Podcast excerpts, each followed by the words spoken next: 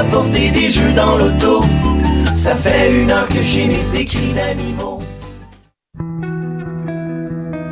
Voyage au bout de la nuit, c'est ton émission d'ambiance nocturne sur le Nightlife Underground montréalais.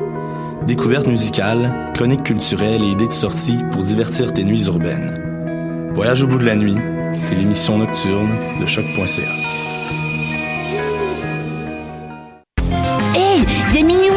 une. Moins une Oui, pour acheter tes billets pour le festival Vue sur la Relève qui fête sa 23e édition. C'est quand? Du 8 au 19 mai. Oh, c'est où? Au Monument National et au ministère sur la rue Saint-Laurent.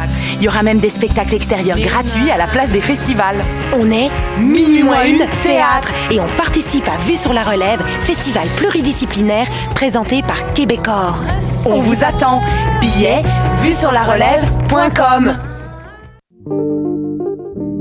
Pool Hip Hop, c'est ta référence en matière de hip hop sur les ondes de choc.ca. Chaque semaine, entrevues, chroniques, actualités et mix thématiques te seront présentés dans une ambiance décontractée. Le meilleur du hip hop, ça se passe chaque semaine sur les ondes de choc.ca.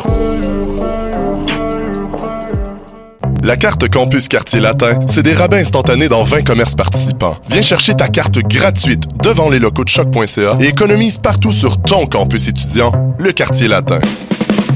Plus d'informations, rends-toi sur quartierlatin.ca dans la section Privilèges étudiants. Le concours vitrine de toutes les musiques vous présente en préliminaire ces 21 oiseaux rares. Du 19 février au 3 avril, c'est au Francouverte que ça se passe. Faites le plein de nouveautés musicales au sympathique Lion d'Or et découvrez trois artistes et formations par soirée ainsi qu'un invité surprise. Soyez au rendez-vous afin de contribuer au choix des neuf demi-finalistes. Pour tout savoir, visitez francouverte.com. Les Francouvertes, une présentation de SiriusXM. Les cornes, c'est ton rendez-vous Metal Underground sur choc.ca. Branche-toi. Bonsoir ou bonjour, c'est Oxpo Puccino et vous êtes sur les ondes de choc. c'est pour ça que ça bouge comme ça. Oh fucker, c'est ça.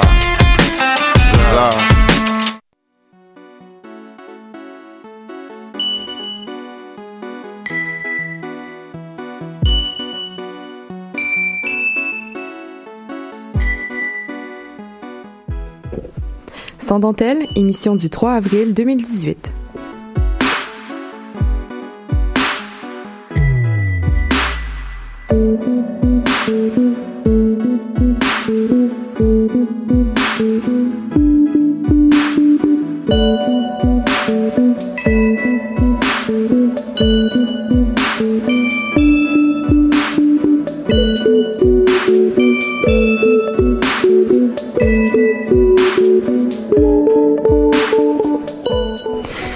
Bonjour à tous et à toutes et bienvenue à cette émission de Sans dentelle, la première du mois d'avril. J'ai avec moi en studio Louise. Bonjour Louise. Salut. Louise, aujourd'hui tu vas nous parler euh, de trois émissions euh, féministes dans le fond. C'est ça? Ouais. Parfait. J'ai aussi avec moi euh, Audrey. Salut Audrey. Salut. Audrey, aujourd'hui tu vas nous parler de ta dernière lecture féministe. Oui, tout à fait. On a bien d'entendre ces deux chroniques-là, euh, mais on va commencer tout de suite sans tarder avec la chanson Les fleurs de Cara- Clara pardon, Luciani.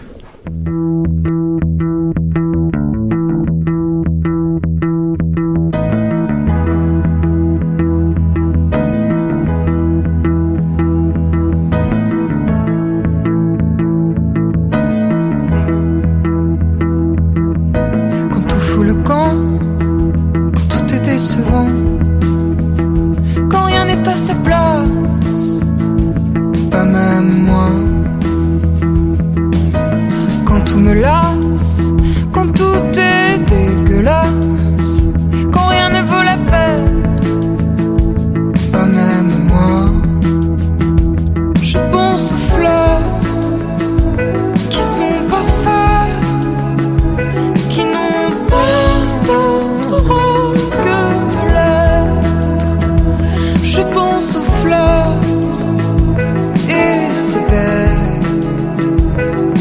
Mais j'envie leur beauté muette. Quand les faits divers me donnent des insomnies.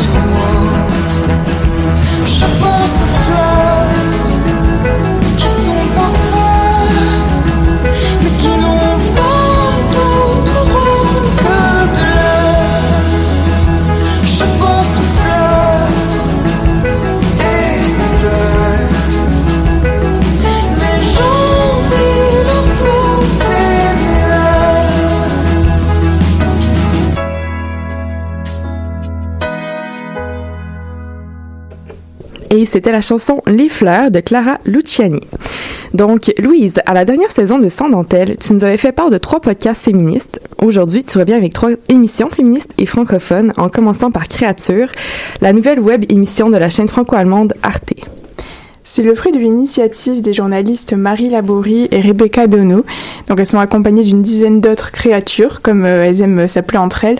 Donc euh, ce, groupe de, ce groupe de femmes françaises et allemandes se retrouvent tous les trois mois autour d'un verre, ou plusieurs, dans une ambiance euh, d'apéritif un peu entre amis.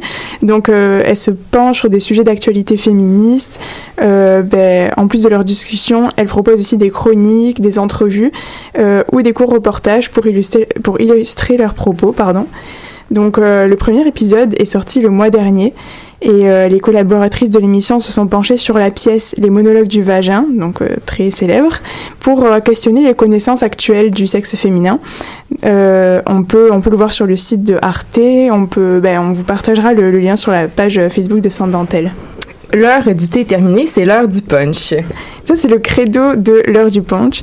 Euh, un blog, une chaîne de podcast et une chaîne YouTube créée au début 2017 euh, par Rose Napoléon. Donc elle est âgée de 26 ans et elle vient de Montréal-Nord elle a créé euh, cette émission dans le but d'améliorer l'image que les jeunes noirs des pays occidentaux projettent dans les médias.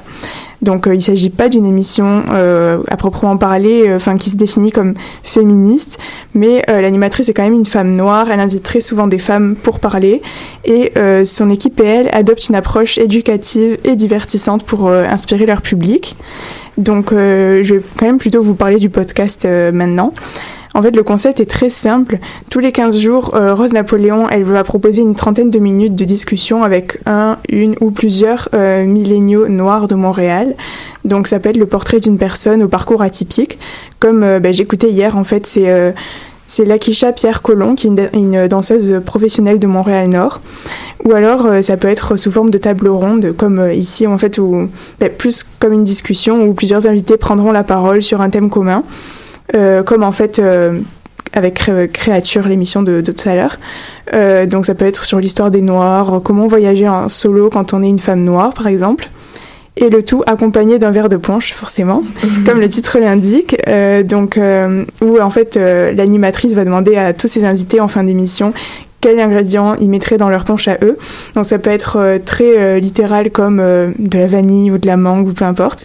Ou alors vraiment certains seront plus métaphoriques où ils vont parler de la confiance, de la positivité.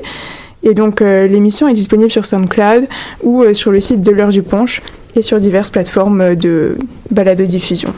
Et pour finir, on renverse la pensée dominante avec les brutes euh, de Télé-Québec dont vous avez peut-être vu passer euh, sur euh, vos réseaux sociaux. Exactement, donc Lily Boisvert et Judith Lucier, Lucier pardon, sont toutes deux journalistes et chroniqueuses. Donc elles ont, elles ont lancé leur propre émission le 8 avril 2016 chez Télé-Québec. Et donc euh, les brutes abordent divers sujets euh, récurrents dans les discussions féministes comme euh, le genre, le mansplaining, le consentement, mais aussi des thèmes actuels autres que ça, comme la question du sauveur blanc, les stéréotypes de race ou l'appropriation culturelle. Donc c'est pas juste centré sur la condition des femmes mhm. À proprement parler. Et euh, donc euh, ces deux animatrices-là, elles rendent quand même le féminisme accessible au grand public, je trouve, parce que leur format, ça ressemble à celui d'une vidéo YouTube. C'est quand même assez court, entre 5 et 10 minutes, et euh, leur contenu est très dynamique. donc elles peuvent aussi... Ben, hier, par exemple, j'ai vu une vidéo qui était sous forme de chanson avec la participation de, du public et tout. Enfin, c'est vraiment dynamique. Et euh, elles reprennent aussi des notions actuelles du mouvement, comme j'ai dit précédemment, en les expliquant, mais sans être moralisatrice, je trouve. Et euh, elles laissent aussi la parole aux personnes directement concernées. Euh, par ces problématiques-là, donc des personnes de couleur, des personnes trans, quand le sujet le permet. Mais merci beaucoup, Louise. On ne va pas manquer d'aller écouter une de ces trois émissions-là, ou même peut-être même les trois. On va continuer en musique avec la chanson Follow Me Down de Renata Zeger.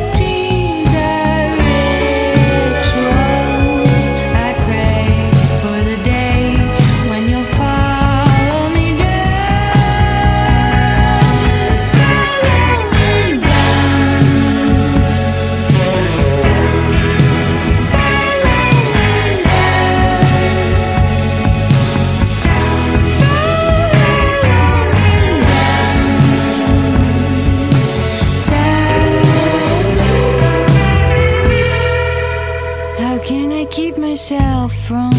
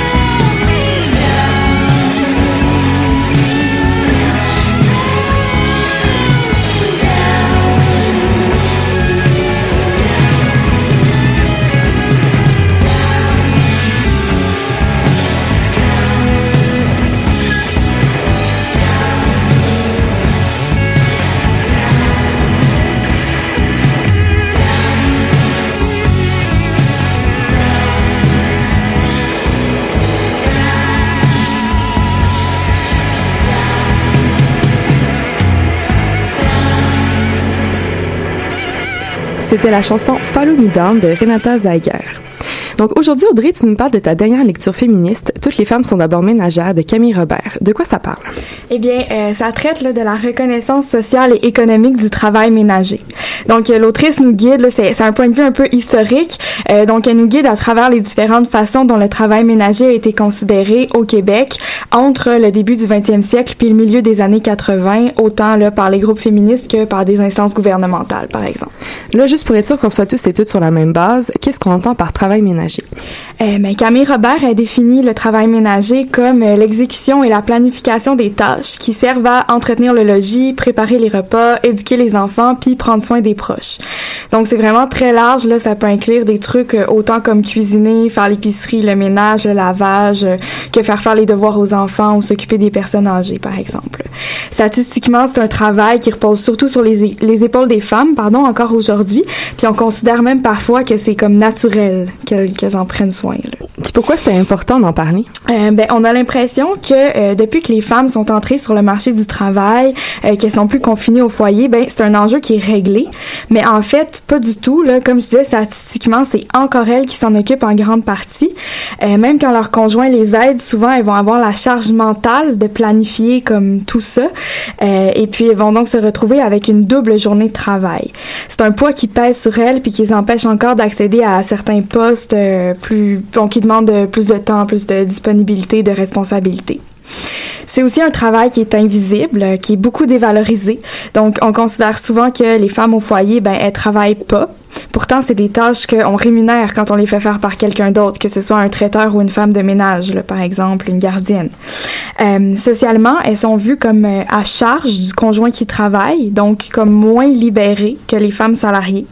Euh, elles sont pas payées, elles ont pas de congé, même si elles sont malades, puis elles doivent être disponibles 24 heures sur 24, 7 jours sur 7. Euh, même si elles doivent se trouver un emploi salarié plus tard, souvent on reconnaîtra pas leur expérience. Enfin, puis ça, je trouve qu'on en parle moins, mais c'est comme super intéressant. Mais cet enjeu-là, il y a des implications super importantes dans la lutte anticapitaliste parce que le travail ménager gratuit, c'est vraiment un pilier du système. Euh, au sens où le travail que les femmes font, ben euh, c'est comme ça qu'on s'assure que les, les hommes, les maris, la main d'œuvre sont en état d'aller travailler, puis que les enfants plus tard vont pouvoir le faire aussi. Qu'est-ce que tu as trouvé particulièrement intéressant dans le livre? Euh, ben d'abord comment c'est écrit. Euh, je trouve que c'est un livre qui est très structuré, très clair, comme super accessible pour tout le monde, peu importe notre niveau de connaissance du mouvement féministe. Euh, aussi, comme j'ai dit, ça ramène un, un enjeu très important à l'ordre du jour, mais surtout, je trouve qu'on aborde de façon comme super concrète les moyens qui ont été envisagés pour permettre la reconnaissance et la valorisation de ce travail-là. Puis justement, c'est quoi ces solutions-là potentielles qui ont été envisagées? Euh, ben, il y en a comme deux principales. D'abord, il y a certaines féministes qui ont proposé qu'on donne un salaire pour le travail ménager qui est accompli. Euh, ça permettrait que ce soit enfin considéré comme un vrai travail. Puis ça rendrait aussi les femmes au foyer plus agentives, plus capables d'agir pour et par elles-mêmes. Elles auraient comme une indépendance économique. Elles seraient pas comme à charge de leur conjoint. Ça agrandit, ça élargit aussi un petit peu le- la façon qu'on voit la libération, l'émancipation. Donc, il y aurait des femmes émancipées à la fois sur le marché du travail, mais aussi indépendantes à la maison. Il y a d'autres féministes qui pensent que euh, si on rémunère les femmes pour leur travail au foyer, ben on va les enfermer dans ce rôle-là. Euh, elles pensent en fait qu'elles pourront plus échapper à leur position de ménagère, que ça va renforcer les stéréotypes, puis ça va encore plus les isoler socialement, puis les empêcher d'atteindre des postes de pouvoir. Euh, pour ces féministes-là, l'émancipation, ça doit passer par le travail salarié. Et donc, la solution, ce serait de rendre l'ensemble de la société responsable euh, par des garderies, des services d'entretien, de traiteurs, de buanderies accessibles ou gratuits. Euh, donc c'est ça. Par contre, on remet beaucoup la faisabilité de ces, solutions-là en question. Donc combien ça va coûter, qui est-ce qui va payer. Il n'y a pas vraiment de solution parfaite. Euh, par contre, je trouve que ça nous permet quand même de nous demander euh, qu'est-ce qu'on fait maintenant? On a encore un problème. Donc comment on s'assure aujourd'hui de valoriser le travail ménager sans enfermer les femmes là-dedans? Euh, je trouve que c'est vraiment la seule question que le, le livre pose en fait. Puis toi, qu'est-ce que t'en penses personnellement?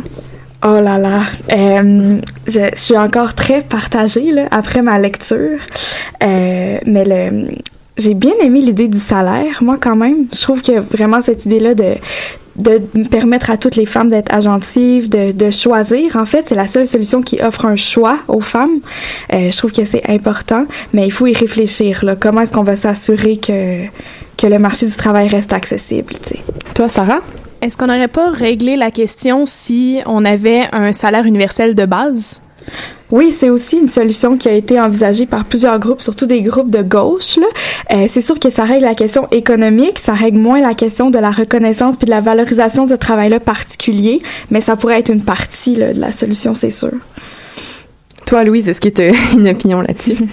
Ben ouais, ben moi c'était ben, la question du salaire, oui, mais ouais, la question que je me pose, tu, tu l'as soulevée tout à l'heure, c'est qui en fait? Enfin, qui, qu'est-ce qui paierait pour ça? Enfin, que- quel serait le, le sorte d'employeur un peu de, ouais, de, de ces femmes-là? Enfin, je, je sais pas, genre, j'ai, réfléchi, j'y réfléchirai aussi, mais ouais, j'ai du mal à, à imaginer en fait qui. Il y en a qui ont proposé que ce soit payé. Il y a comme plein de propositions là, que ce soit payé par le gouvernement, euh, que ce soit comme que ça vienne du mari ou encore de l'employeur du mari, là, dans- toujours dans une perspective euh, plus historique, là, mais que les entreprises paient vu que c'est comme une espèce d'entretien de la force de travail, que ça soit déduit. Mais là, on avait peur que ça fasse une discrimination à l'emploi. En tout cas, c'est surtout, si, si ça venait du, du salaire du mari, par exemple, ou Ouais. de l'employeur du mari, ça, enfin, selon moi, moi, je verrais ça plus comme une, encore une forme de dépendance de la femme à son mari. Ouais, en effet. Genre, Mhm. euh, selon le salaire que son mari gagne, elle, elle aura plus ou moins parce que bah, Ouais, son mari, ça. il est plus haut placé Non, ou pas, puis elle peut pas faire autrement, genre. C'est pas du tout euh, une solution comme ouverte à toutes les Mm. classes sociales. D'ailleurs, je dis mari mais conjoint aujourd'hui aussi là. Je parle avec les termes du livre parce que c'est ça parle d'il y a longtemps. Bon, Ouais. ben, merci beaucoup, Ben, euh, Audrey. plaisir. Ah, euh, mais, ok. Merci beaucoup à Louise. Merci d'avoir été avec euh, nous aujourd'hui. On espère vous revoir la semaine prochaine. Pas, pas vous deux, mais nos auditeurs. Ben, si vous voulez, vous êtes les bienvenus. non, non, c'est bon. c'est fini, là. On va finir avec la chanson Your Dog de Soccer Mommy.